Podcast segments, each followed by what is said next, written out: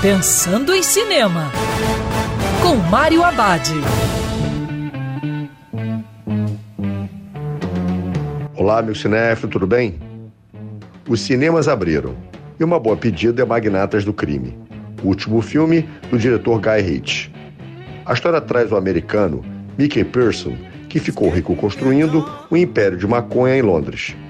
Quando vaza a notícia de que ele está vendendo o negócio, surgem bandidos querendo roubar seu domínio.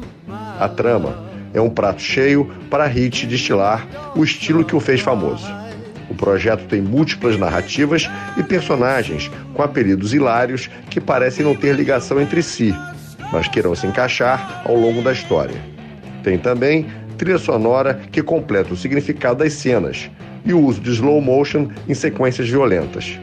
O longa vem embalado ainda com jump cut, que é aquela edição que faz um efeito na cronologia da história. E tem também personagens audaciosos para o bem e para o mal, típico dos filmes de Guy Ritchie. E lembrando, siga os protocolos de segurança, porque é sempre melhor ver cinema dentro do cinema. Quer ouvir essa coluna novamente? É só procurar nas plataformas de streaming de áudio. Conheça mais dos podcasts da Band News FM Rio.